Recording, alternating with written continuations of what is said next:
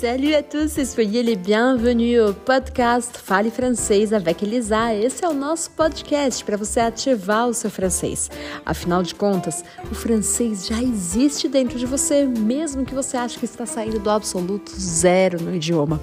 E aqui, nesse podcast, você vai ter acesso áudio 100% em francês, a material para começar do absoluto zero, como você disse que está começando, mas tudo isso para você falar francês com naturalidade e com confiança. Alors, c'est parti e bora descobrir esse universo da língua francesa. Eu sou Elisa Tuchon Fingerman, franco-brasileira e professora de francês há mais de 15 anos. Alors, on y va, vamos lá!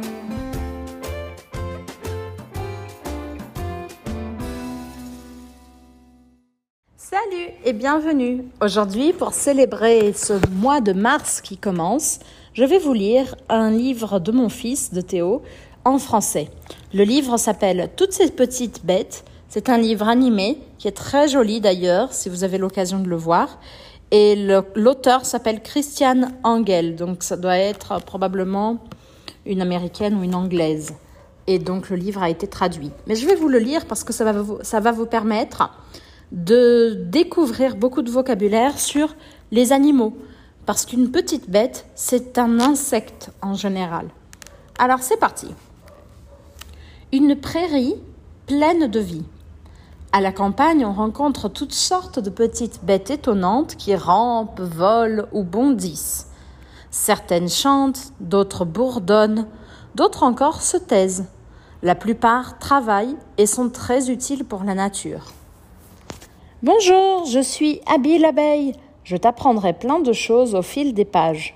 Par ici la visite.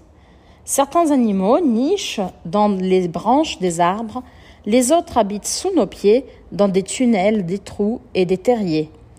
La prairie les abrite, tous, les grands comme les petits. Découvrons ensemble leurs secrets.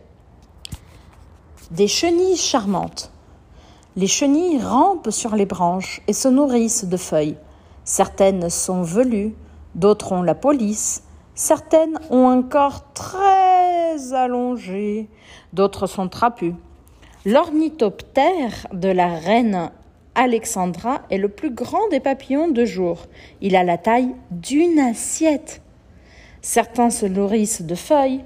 Quand sa croissance s'achève, la chenille devient une chrysalide, parfois protégée par un cocon. La métamorphose prend plusieurs jours, des semaines, voire des mois, et doit trouver, elle doit trouver le temps long. Six pattes apparaissent, puis les ailes, et voilà notre chenille changée en papillon. De superbes papillons. Les papillons ont des ailes magnifiques. Ils sucent le nectar des fleurs grâce à une trompe appelée proboscis. C'est pratique. Des grenouilles gracieuses. Les grenouilles appartiennent à la famille des amphibiens. Elles aiment sauter, coasser et manger des insectes. Les amphibiens sont des animaux à sang froid. Ils se réchauffent en prenant des bains de soleil. Les grenouilles pondent des œufs dans le lac et les mares sous forme de grappes ressemblant un peu à de la gélatine. À leur naissance, les têtards se déplacent dans l'eau en agitant leur longue queue. Au bout de plusieurs semaines, des pattes arrière poussent au tétard. Puis leurs pattes avant se développent et leur queue disparaît petit à petit. Les grenouilles sont alors prêtes à vivre sur la terre ferme. Néanmoins, elles habiteront toute leur vie dans les lieux humides. Les grenouilles n'ont pas besoin de boire car leur peau absorbe l'eau. Les araignées artistes. Les araignées sont des arachnides, comme les scorpions. Elles ont huit pattes et aussi huit yeux, ce qui est bien utile pour repérer les prédateurs ou des proies. Les araignées sécrètent de la soie, elles s'en servent pour protéger leurs œufs et tisser des toiles afin de capturer toutes sortes d'insectes. Pourquoi ne restent-elles jamais collées sur leur propre toile Grâce aux poils anti-adhésifs de leurs pattes. Elles se régalent de, des mouches, sauterelles ou autres insectes prêts au piège. C'est dans leur abdomen, la plus grosse partie de leur corps, que les araignées fabriquent cette, soie spéciale. Certaines araignées reines du recyclage, mangent leur ancienne toile avant d'en créer une nouvelle. Des abeilles admirables. Les abeilles vivent dans des ruches. Elles jouent un rôle capital dans la reproduction des plantes. Les abeilles communiquent en agitant leurs ailes, on dirait qu'elles dansent. Après avoir recueilli le nectar des fleurs, elles le rapportent à la ruche pour faire du miel. Elles, comme, elles le stockent comme réserve de nourriture. La reine est la seule à pondre des œufs. Les abeilles mellifères confectionnent du miel et de la cire. En récoltant le nectar, elles se couvrent de pollen qu'elles déposent ensuite sur d'autres fleurs. Ce phénomène, ça s'appelle la pollinisation. Attention, pour obtenir une cuillerée de miel, il faut environ 12 abeilles qui travaillent toute leur vie. Les faux bourdons sont des mâles, des ouvriers, des femelles. Des bestioles bizarres. Les punaises, les scarabées, cloportes, vers de terre et autres bestioles aiment se cacher dans les lieux sombres et humides, par exemple un tronc d'arbre tombé au sol. Quel est l'autre nom du ver de terre? Le lombric. Les mille pattes n'ont généralement que 18 à 100 pattes. Les lombrics creusent des tunnels dans la terre et la rendent plus fertile. Les sauterelles peuvent sauter très haut, elles font du bruit en frottant leurs grandes ailes l'une contre l'autre. On dit qu'elles stridulent. Les limaces et les escargots produisent une bave qui les aide à ramper sur les feuilles, les chemins et à grimper, et à, grimper à la verticale. Comme elle a des propriétés bienfaisantes, on en trouve dans les produits de beauté. Burk. Telle une armure, la coquille des escargots les protège des prédateurs. Le squelette d'un scarabée très solide se situe à l'extérieur de son corps. Les scarabées, comme tous les insectes, ont six pattes et deux antennes. Des fourmis fantastiques. Malgré leur petite taille, les fourmis ont une force et un esprit d'équipe incroyables. Certaines fourmis élèvent des pucerons pour manger du miela, une substance sucrée qu'ils rejettent.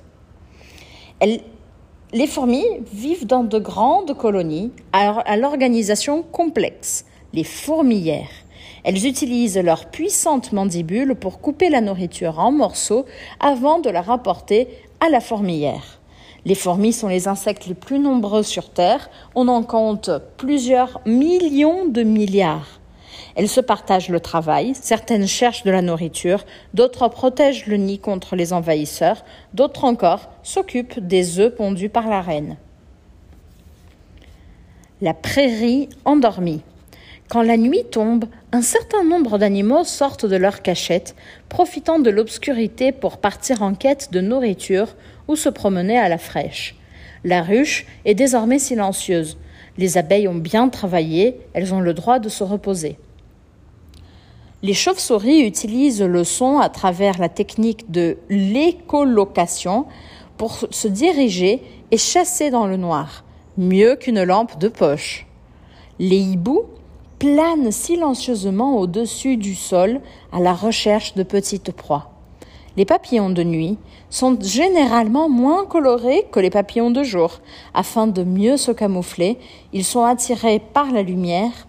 Alors voilà, Bonne nuit, les amis. J'imagine que vous avez bien découvert beaucoup de vocabulaire spécifique du monde des insectes et des bestioles. Les livres pour enfants sont une excellente occasion de découvrir du vocabulaire qui est important parce qu'on l'utilise dans le quotidien, mais qui n'est pas un vocabulaire normalement appris dans des cours de français langue étrangère. J'espère que tu es bien aimé. Et si tu as bien aimé ce contenu, fais-moi savoir, comme ça je peux lire d'autres livres de ce style pour que vous découvriez d'autres vocabulaires. Merci beaucoup et à bientôt! Voilà! Espero que você tenha gostado do nosso podcast de hoje. E não se esqueça, está chegando o meu evento 100% online e 100% gratuito nas datas que estão escritas aqui embaixo na descrição deste podcast. É só você acessar o link e se inscrever gratuitamente para garantir a sua vaga. A gente se vê por lá. Merci e à bientôt!